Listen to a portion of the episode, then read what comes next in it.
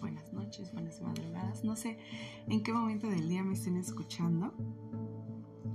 Y agradezco que me escuchen, sobre todo eso. No importa en el momento en el que me estén escuchando, lo importante es que se den un tiempo para escuchar esta información que me gusta compartir con ustedes, porque al final siempre es información que a mí me sirve, a mí me, me hace trabajar en mí, me hace em, generar un trabajo emocional en mí y en consecuencia pues me gusta compartirlo porque a mí me impacta. Entonces mi intención eh, de grabar estos podcasts es justo poderlos impactar de manera positiva en su mente, en su corazón, pero sobre todo en su educación emocional, que es cada vez más importante en estos tiempos.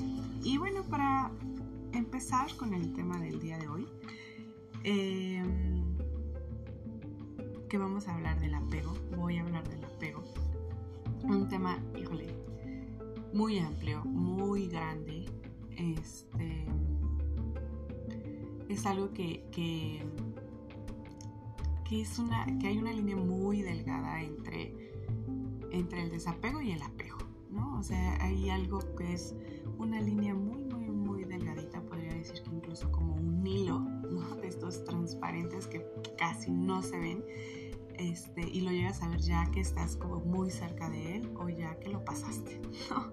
Entonces, eh, como en otras ocasiones, lo que busco es justo poder compartirles esta información, que es el apego, la teoría del apego, em, algunas creencias sobre el apego y eh, cómo saber si, si yo tengo apego hacia alguien, hacia algo, porque también esto es importante, no solamente es hacia una persona, sino hacia las cosas, ¿no? Hacia lo que se puede eh, tener como necesidad, ¿no? O este, sí, como, como a esta parte, ¿no? No nada más es una pareja, no es nada más una persona, es, puede ser a un trabajo, puede ser a una cosa, ¿no?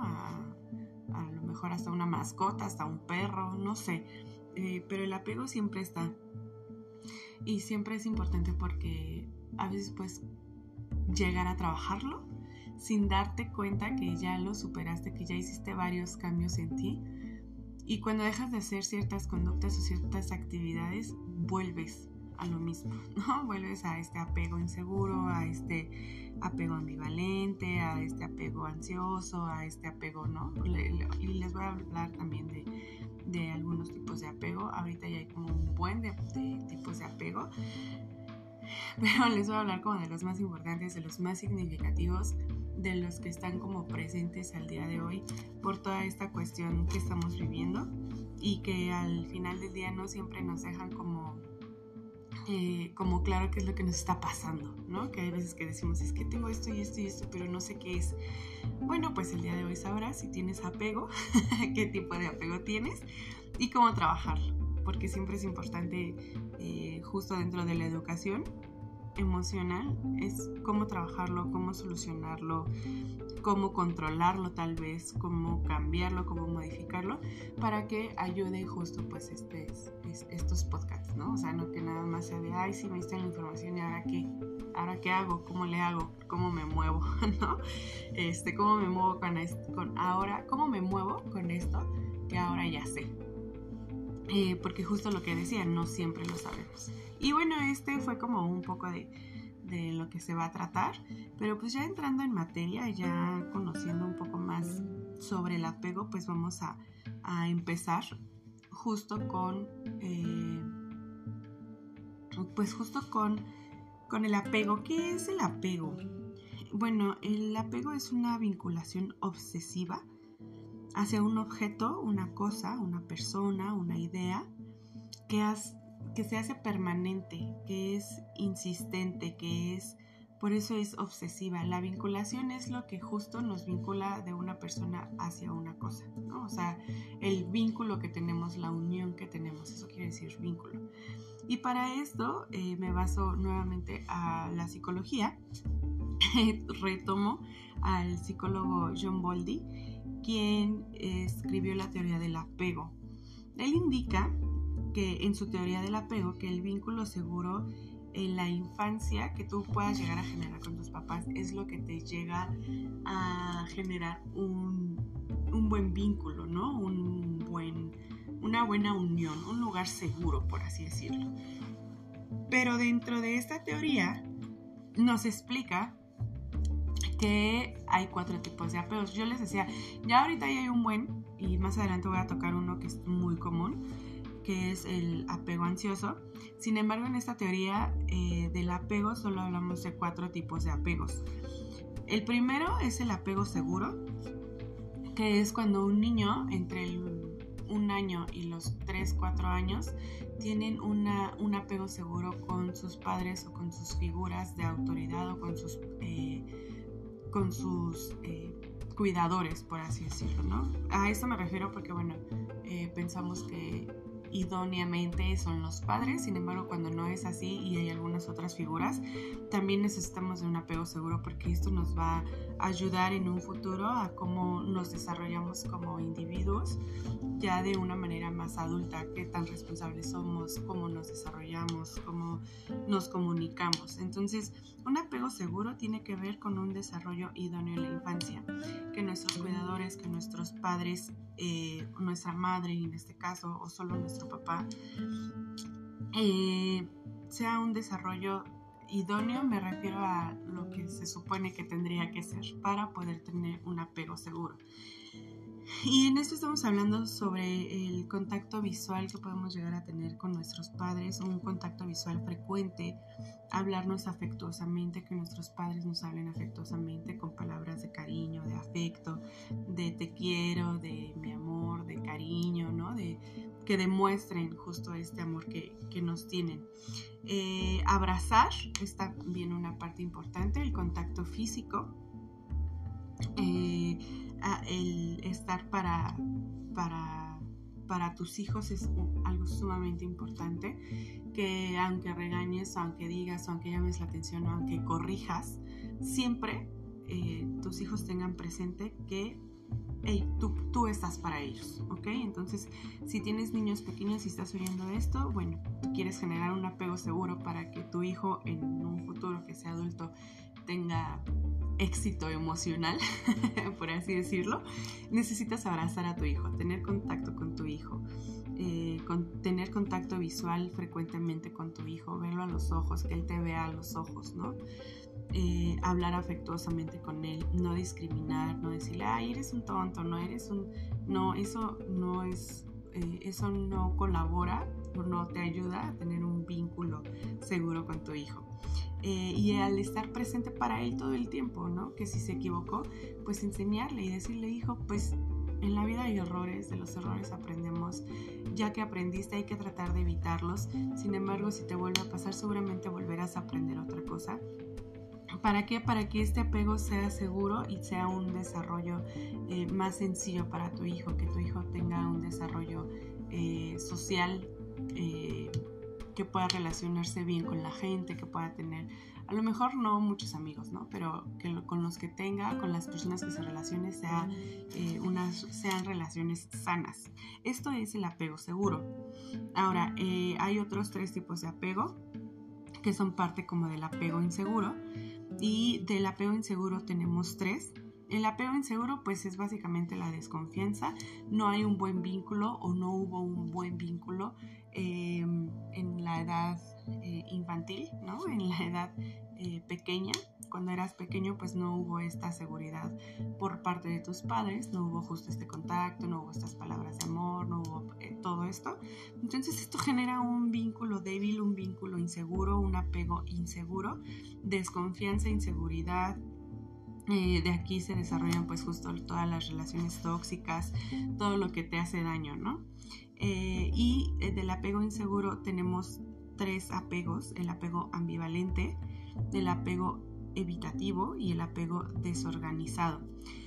El ambivalente es esta cuestión en la que, mm, ya hablando como en la parte de adultos, ¿no? Pues cuando un adulto, este, el ambivalente va más como al, tengo que hacer berrinche, tengo que llorar, tengo que hacer algo para llamar la atención y que los demás me den seguridad al verme, ¿no? Ese es el apego ambivalente. El apego evitativo es evitar demostrar mis emociones. Esto a consecuencia justo pues de que no hubo una demostración de afecto desde pequeños. Entonces como no me lo demuestran a mí, yo no sé cómo demostrarlo. Entonces esto es un apego evitativo. Evito, yo evito demostrar mis emociones ante los demás. Em, y el apego desorganizado. Este evita em,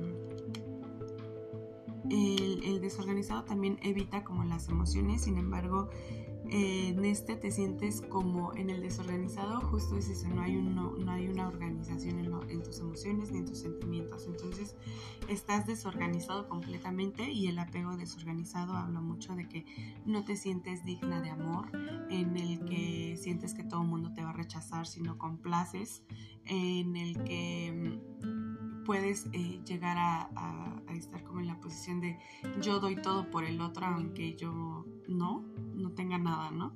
Este es un apego desorganizado y también es muy común que, que lo tengamos, ¿no? O que aparezca en algún momento de, nuestra vida. Ahora, el apego se genera desde pequeños. Si tú tienes un buen vínculo con tu bebé, si tienes un buen vínculo con tus hijos, eh, a tus hijos les va a ser más fácil relacionarse ya como adultos, a tener un trabajo en el cual se sientan a gusto, se sientan tranquilos y en el cual ellos puedan decidir ya como adultos, en este lugar no me siento bien ¿no? O sea, no me siento a gusto, me quiero ir. Eso se llaman límites también. En el momento en el que un adulto dice, no quiero estar aquí, me pongo a mí mismo un límite de que no quiero porque no me siento a gusto, ¿no? el apego inseguro, em, no te sientes bien contigo mismo y aquí vamos a, a ver cómo el apego en relación a las cosas o a las personas. Inicialmente el apego a la pareja, eh, un apego inseguro, ya sea ambivalente, evitativo o desorganizado. En cuanto a tu pareja, pues vas a tener siempre la necesidad de estar con una pareja. Siempre. O sea, no importa, casi casi estás en el baño y necesitas que tu pareja esté ahí en el baño para que tú estés seguro, ¿no? Eh, y si se despega, no, tú te despegas un momento de tu, de tu pareja, ya sientes pues ansiedad, ya te sientes que te vas a morir, ya sientes que... ¿Por qué? Porque justo la pareja se vuelve tu necesidad, se vuelve tu seguridad. Em, también si, si no estás con tu pareja o tu pareja se va a trabajar y tú te quedas, este, no sé, trabajando también, sin embargo estás pensando todo el tiempo y, si me abandona y si no me quiere y si esta cuestión del abandono también es una cuestión que viene pues desde el ser infantes, desde, ser pequeñitos y el apego de rechazo en el cual eh, en cuanto a pareja, en cuanto a trabajo, en cuanto a relaciones sociales, el rechazo es algo pues bien importante porque actúas de tal forma en la cual tú piensas o sientes que no vas a ser rechazado por los demás, ¿no? Eh, un ejemplo muy básico, ¿no? Cuando estás en un trabajo, por ejemplo, que vas llegando a un nuevo trabajo y que pues no conoces a lo mejor a mucha gente. Eh, sin embargo, bueno, se juntan para comer o algo así y para no sentirte rechazado, ¿no? Eh, convives o, tratas de fingir que, eres de tal o cual forma para poder convivir, ¿no? Entonces, eso también tiene que ver con un apego inseguro. Eh, también en cuanto a pareja, tenemos el apego ansioso. En cuanto a pareja, porque bueno, es como el más común, el apego ansioso eh, justo es el estar ansiosa, ¿no? Como todo el tiempo, ansioso todo el tiempo, en el cual, por ejemplo, en relación a pareja es, le mando mensajes eh, cada dos minutos, aunque él esté trabajando, aunque yo esté haciendo otras actividades, este, le mando mensaje a las no sé, dos y media. Pero si a las 2.35 no me ha contestado, híjole, ya le estoy marcando y le marco mil veces. Y él no me contesta porque pues hoy está trabajando, está ocupado, ¿no? Sin embargo, mi mente pues ya está pensando, mi mente y mis emociones, eh, o sea, las dos, o sea, siempre van de la mano. Eh, ya está pensando y ya me estoy empezando a llenar de inseguridades, de pensar no puedo vivir sin el otro, de ¿y qué tal si me engaña y si me, si me abandona? Y entonces mi ansiedad la reflejo en mis conductas en cuanto a, no saber dónde está o porque si ya pasaron cinco minutos y no me contesta, en cuanto a en cuanto a pensar, por ejemplo, en qué momento sí estoy en qué momento sí estoy eh, con él o si no estoy con él. Incluso a veces también este apego ansioso es estando con la persona. ¿no? Estando con tu pareja. Esto se puede dar con tu pareja, se puede dar con tus hijos, se puede, pues, se puede dar en el trabajo, se puede dar hacia las cosas, ¿no? Hacia, ahorita es muy común, ¿no? El apego al celular, ¿no? O sea, y eso ya está como desde chiquitos. Al pequeño de 3, 4 años no le dejas el celular, híjole, hace un berrinche y, ¿no? Entonces ya es un apego ansioso. Él necesita estar en el celular para para poder sentirse tranquilo, ¿no? Pero le quitas el celular y entonces empieza una ansiedad del tamaño del mundo y este y también por ejemplo puede pasar mucho con pasa mucho también este apego de en cuanto a las parejas, por ejemplo, del estoy marque marque, ¿no? Y no me contesta, y no me contesta, y no me contesta, y qué tal si ya se murió, y qué tal si ya me está engañando, y qué tal. Entonces, este tipo de apego ansioso se caracteriza justo porque reflejas tu ansiedad en tus conductas. Entonces, este es, creo, que espero haya quedado como muy claro. Y bueno, justo el apego es una vinculación obsesiva hacia un objeto, hacia una cosa, hacia una persona, hacia una idea también, ¿no? Em, y se hace permanente. Es muy, muy, muy consecutiva esa idea o esa obsesión hacia esa cosa o hacia esa persona. Eh, y bueno, hay eh, tres creencias, ¿no? Que el, poder tener el apego o el poder tener este vínculo eh, te dará felicidad o te dará seguridad total y le dará sentido a tu vida. O sea, si tú piensas que el estar con esa persona te va, vas a estar autorrealizada, pues no, no es así, ¿no? O sea, si tú piensas eso, pues ya estás en un apego, y no vamos a hablar como de qué tipo, pero para que te vayas dando cuenta de cómo puedes tener o generar apego hacia una persona o hacia algo, es porque pues justo tú empiezas como a, eh, a sentir, em, a, dejar de sentir autocontrol ya no te controlas, ¿no?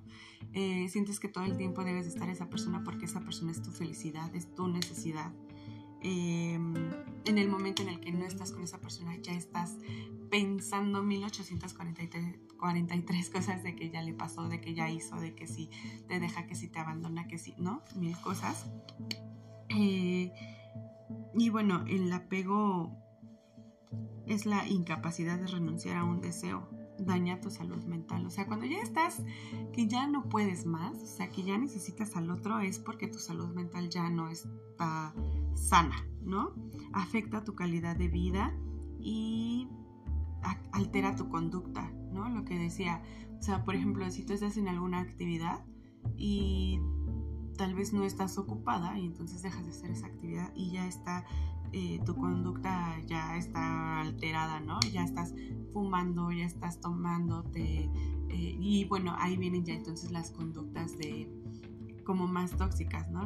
Donde ya entran eh, las adicciones, por ejemplo, la droga, el alcohol, el tabaco, como otras muchas cosas, ¿no? Me da ansiedad o me preocupa no estar con esta persona porque justo yo pienso que esta persona es mi, mi autorrealización y entonces lo que hago es pues drogarme, emborracharme, eh, fumarme 80 mil cigarros porque no me contesta el mensaje, ¿no? Estas conductas ya se ven dañadas, ya se ven alteradas.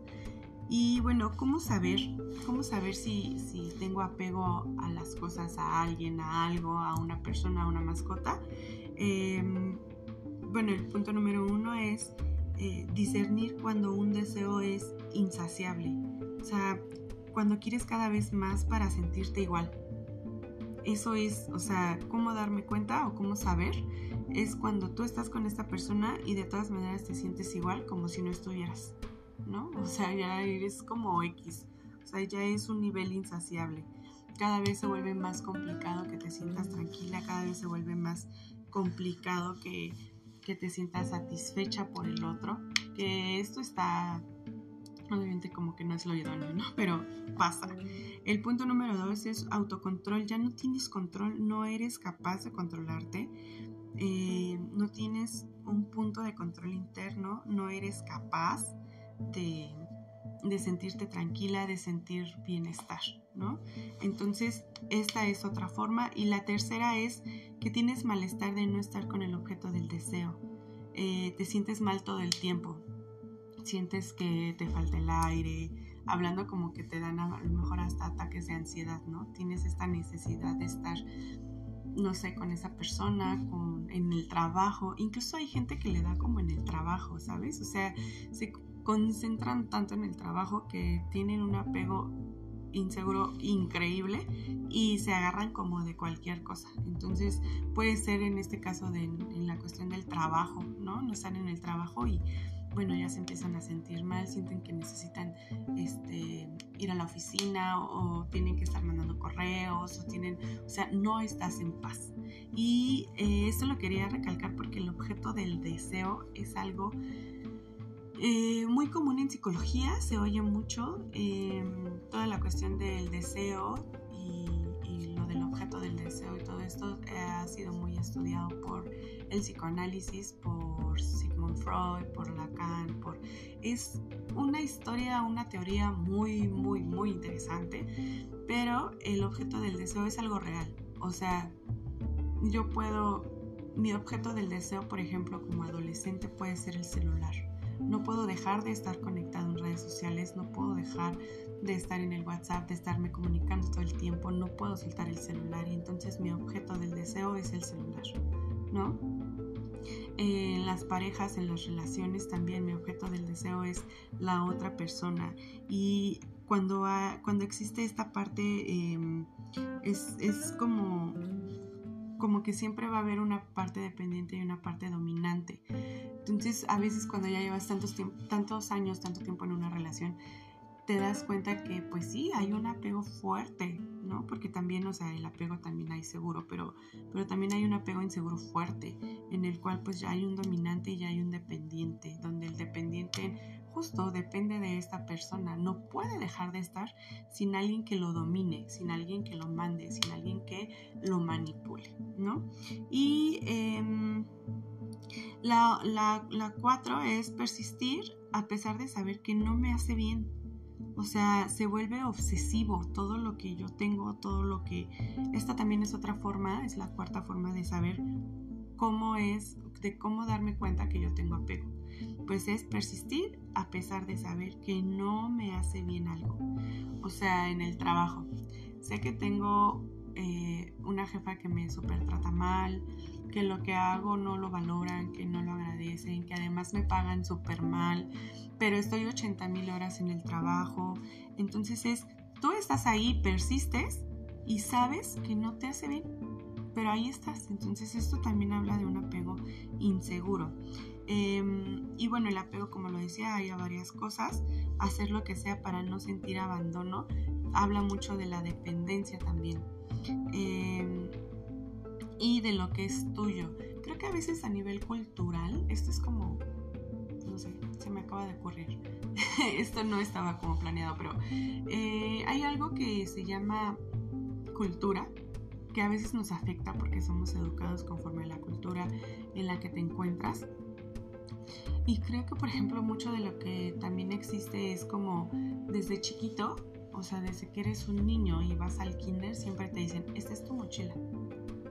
Esta es tuya, este es tu juguete, como el sentido de propiedad también es algo como que creo que a nivel cultural se ve muy reflejado, se ve, es muy marcada este, tipo de educación porque siempre nos dicen, este es tuyo y entonces tú ya sabes que este es mi juguete y no lo presto.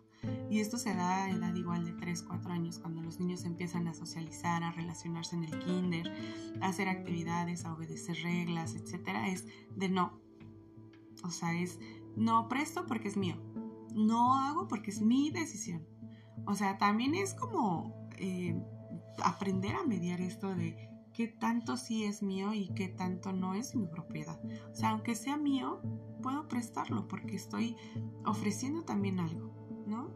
Em, y bueno, se me ocurrió que esto es lo mío como lo mío, lo propio, en, cuestión de, de apego, que a lo mejor esto pueda generar el apego hacia las cosas, ¿no? Hacia, este es mi carro, este es mi casa, este es mi espacio, este es mi cama, esta es mi almohada, incluso muchas veces a los pequeñitos en cuestión de apego a las cosas, por ejemplo, hay quien tiene apego, por ejemplo, a una cobijita, ¿no?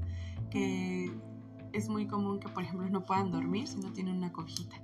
O sea, no cualquiera, la misma, o sea, es la cobijita preferida y entonces eso les hace sentir seguros. Por eso muchas veces, igual los psicólogos educativos pues nos recomiendan quitar como esto de tajo porque es la seguridad del niño, es la seguridad del pequeño, pero es un apego seguro, ya cuando eres adulto y dices, este es mi carro, este es mi casa, este es mi, mi, mi, mi, mi, y llega un momento donde te quedas completamente solo por egoísta, entonces es un apego inseguro, ¿no? Este, por eso les decía, es una línea súper delgadita, es como un hilo transparente en el cual tienes que tener mucha atención, mucho cuidado. Y bueno, para dar solución a este tipo de apego, ¿cómo podemos solucionar? ¿Cómo podemos ir cambiando? ¿Cómo podemos ir Trabajando este tipo de apegos. Uno es en el autocontrol. Cuando ya no, cuando sientes que ya no, cuando ya no tienes control de tus emociones, cuando, cuando dices es que si no estoy con la persona amada ya no puedo vivir. Empezamos con la solución número uno, es repetirte, soy capaz de controlarme soy capaz de tener paz mental. Soy capaz de amarme a mí mismo.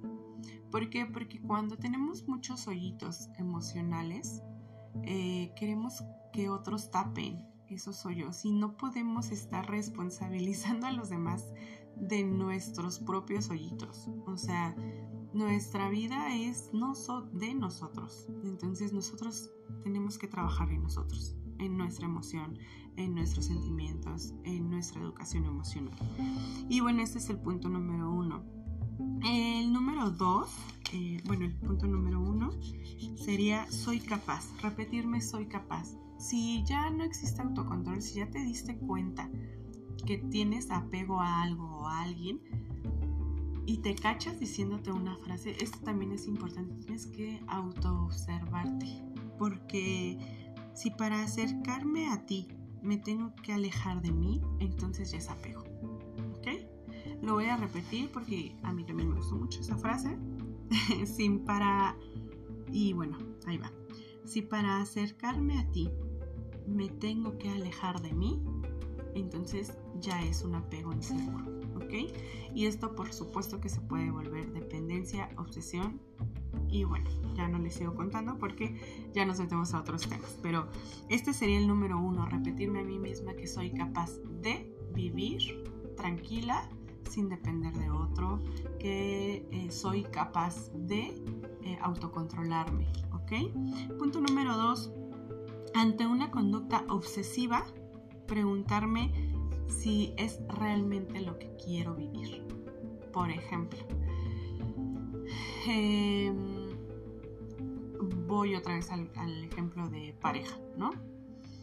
Si mi pareja se va a trabajar y yo me voy a trabajar, bueno, para empezar hay, veces que, que no puede, o sea, que tu apego inseguro genera que tú como, como persona no dejes que tu pareja trabaje, ¿no? Porque ya estás volviéndote loca si no lo ves en una hora. Entonces, preguntarte realmente, o sea, cuando ya eh, permites como esta parte de, que la persona se vaya a trabajar o vaya a hacer sus actividades, etcétera, porque al final también seguramente el otro lo demanda, ¿no? Entonces, cuando ya existe esta parte de demanda y tú ya tienes una hora, dos horas sin saber de esta persona, pero ya estás marcándole, pero ya estás que no te aguantas, pero ya estás poniendo cualquier pretexto para que regrese, pero ya también ahorcas y asfixias al otro, ¿no? Entonces, cuando esto ya está pasando, cuando te das cuenta que tienes ya esta conducta repetitiva por cualquier pretexto, eh, pregúntate a ti misma, ¿es realmente necesario que yo lo vea? ¿Es realmente necesario que él esté aquí? ¿O realmente lo necesito para no sentirme a mí misma? Eso es un punto bien importante. Eh, y preguntarme, ¿realmente necesito estar con esa persona? ¿O necesito aprender a estar conmigo misma? Y preguntarte, ¿qué pasaría si él se va más de cinco horas o ella se va más de cinco horas sin que yo sepa de él?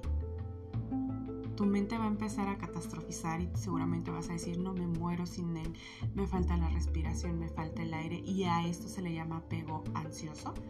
Eh, ya te está faltando aire, ya te sientes mal, sientes que te vas a morir y entonces es cuando pones un stop, cuando pones una pausa, cuando dices a ver alto. ¿Qué pasaría si no lo veo más de una hora? ¿Realmente me voy a morir? No, realmente no pasa eso. O sea, eso lo pensamos, pero es complicado que realmente pase por alguna situación eh, real, ¿no? O sea, nuestra mente es muy bonita, es muy intensa, es muy poderosa y por lo mismo es que es importante frenarla y ponerle un alto y ponerle un límite y decirte y preguntarte, ¿realmente me pasaría algo a mí si no estoy con él, si no estoy con ella? ¿Ok? Ese es el punto número dos. El punto número tres es aprender a disfrutar sin necesitar al otro o a la otra o al objeto del deseo o a la cosa que o a la mascota tal vez, no sé, ¿no? Es aprender a disfrutar sin necesitar. ¿Y qué se necesita para esto? Pues básicamente constancia y trabajo emocional diario, diario, diario, diario, diario y sobre todo observación, o sea, autoobservación, observarme a mí misma, saber identificar mis pensamientos para en consecuencia eh, saber qué sí quiero, o sea, ¿por qué me da tanto miedo estar conmigo misma? ¿Realmente yo soy tan peligrosa? ¿Realmente yo corro riesgo conmigo misma? Generalmente solo son ideas obsesivas, compulsivas, que luego haré otro podcast sobre eso, pero generalmente no pasa no corres riesgo estando tú misma sola. O sea, es algo muy irreal. Sin embargo, es parte de la ansiedad y es parte del apego ansioso. Que forma parte, por supuesto, del apego inseguro, que lo genera o el apego ambivalente, o el apego evitativo, o el apego desorganizado. Y bueno, al día de hoy ya hay muchísimos otros tipos de apego más, eh, eh, muchísimo más comunes, más eh, conocidos, etcétera, inventados o como lo quieran llamar. Sin embargo, recuerden que pues trato yo siempre de enfocarme como en el aspecto psicológico y por eso es que di primero la teoría del apego, posteriormente lo, qué significa el apego y lo más importante es cómo saber identificar si tengo apego, que di cuatro puntos importantes. El número uno es saber discernir cuando un deseo es insaciable, cuando es cada vez más para sentirme igual. Número dos, el autocontrol. Cuando ya no tienes autocontrol, cuando no tienes paz contigo mismo, cuando ya estás afectando, ahorcando al otro, porque ya tus conductas son este, irreverentes, eh, agresivas y hasta violentas. El número tres es el malestar de no estar con el objeto del deseo y sentirte mal todo el tiempo porque no estás con el otro o no estás en el trabajo o no estás con ese objeto que necesitas, que es justo el objeto del deseo. Y el número cuatro, eh, persistir a pesar de saber que no me va a hacer bien. Se vuelve justo eh, cuando se vuelve obsesivo. cuando ese deseo se vuelve obsesivo de hacer algo hacia alguien o con alguien. Y entonces ahí ya genera esta parte de de dependencia, ¿no? Y entonces em, el apego a varias cosas, hacer lo que sea para no sentirte abandonado, eh, o la parte cultural que siempre nos, nos, inculcan, de esto es mío, el sentido de propiedad, ¿ok? Y estábamos hablando de las soluciones. Punto número uno, repetirme a mí misma o a mí mismo, soy capaz de soy capaz de estar conmigo misma, soy capaz de estar en paz conmigo, soy capaz de darme amor a mí misma, soy capaz de yo misma darme seguridad. Punto número dos de solución o un tip o como lo quieran ver es ante una conducta obsesiva preguntarme, ¿es realmente necesario que haga esto? O sea, es como el punto de decir, ¿realmente es necesario perder mi dignidad por estar con una persona? ¿No? El preguntarte constantemente, ¿no? ¿Realmente necesito esto? Eh, ¿Qué pasaría si? ¿No? También este es otro punto. Em, y bueno, otro tip es quitar los objetos de propiedad, dejar de decir esto es mío porque me pertenece. Las personas no somos un objeto, ¿ok? Y los objetos no siempre necesitan pertenecer a alguien. Eh, otra cosa que también es importante, el tip número 3 es, les decía, disfrutar sin necesitar. ¿no? Es tener una pasión armoniosa con la vida, o sea, sentirme bien, sentirme tranquila, saber disfrutarme estando sola conmigo misma, leer un libro, tomar un café, incluso tomarte una copa de vino tú sola o tú solo, ¿no? Sin llegar a, a, los a, emborracharme o a ponerme súper mal, ¿no? O sea, también tiene que ver mucho con aprender a poner límites propios. Algo que sirve muchísimo es ser tolerante, fortalecer mi independencia, o sea, hacer cosas sola, hacer cosas solo, eso fortalece tu independencia, fortalece tus ganas de vivir también. Eh, y el cuarto y el último es, em, pues muy básico.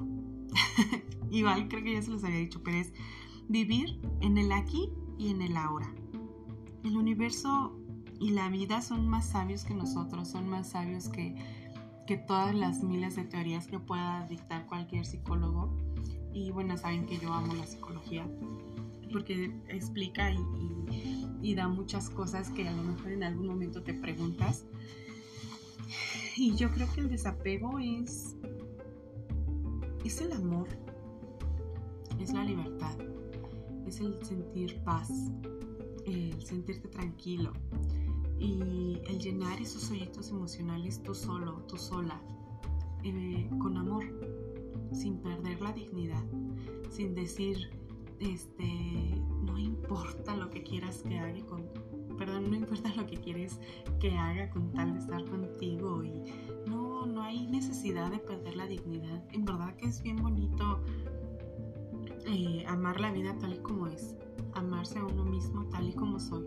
Que bueno, soy este, tengo mis efectillos y todo, pues sí, pero todo es cuestión de trabajarlo, de constancia, de trabajo emocional diario. Y sobre todo, el último tip que creo que es muy importante es agradecer. El agradecer te va llenando esos huequitos emocionales que están vacíos. Para llenar algo, es importante aprender a agradecerlo. Que tengas una cosa que, que dices, bueno, es que tengo este pues una relación que ya me di cuenta que no es lo que quería, que, que siento que esta persona no me da lo que yo quiero, porque nunca cubre al 100 mis necesidades, porque nunca esto, porque nunca lo otro. Es autoobservación. Y es entonces saber qué, poner un límite y decir, ya no, basta, hasta aquí. ¿no? Ya perdí mi dignidad, ya hice lo que quisiste, ya estuvimos en esta posición eh, jugando al dependiente y al dominante. Y cuando tú dices, ya se acabó, es agradecer. Va a doler, claro, el desapego duele. Y duele mucho. y duele mucho, mucho, mucho el, darte cuenta de, pues de que las cosas cambian. De que las cosas cambian todo el tiempo y que uno quisiera siempre estar a lo mejor en el mismo lugar para no moverte, para no sentir, para que no te duela. Sin embargo, las cosas cambian y cuando las cosas cambian y aprendes a agradecer, es algo bien padre y bien importante porque justo empiezas a cambiar, ¿no? Eh, justo uno no puede cambiar si no quiere. Uno no puede ser ayudado si no pide ayuda. Entonces yo quisiera ayudarles a mucha gente, pero si esa gente no me pide ayuda, yo no puedo hacer nada. Y eso también es un punto muy importante. Esta cuestión del apego seguro y del apego inseguro, sí es un vínculo seguro que se genera en la infancia con respecto a nuestros padres. Sin embargo, ya somos adultos y ya hicimos conciencia de esto que pasa, entonces ya es nuestra responsabilidad. ¿ok? Entonces, pues les dejo esto, eh, vivir en el aquí y en el ahora es algo importante, agradecer y tratar de vivir con pasión armoniosa. No importa cuántas cosas malas estén pasando en el mundo, todo empieza desde mi ser, desde mi centro, desde mi mente. Y recuerden que las emociones siempre están conectadas con los pensamientos. Entonces, vivir en el aquí y en el ahora agradecidos te va a ayudar a tener un desapego con amor, con paz y libertad. Muchas gracias una vez más por escucharme. Me encantó este podcast. Como siempre es un gusto, es un placer y es un honor eh, grabar estos podcasts. Espero que les guste tanto como a mí. Eh, los quiero, gracias por escucharme y ya saben que pueden hacerme sus comentarios en mis redes sociales. En Educación Emocional DG estamos en Facebook. Gracias por todo. Chao, chao. Que tengan un excelente día.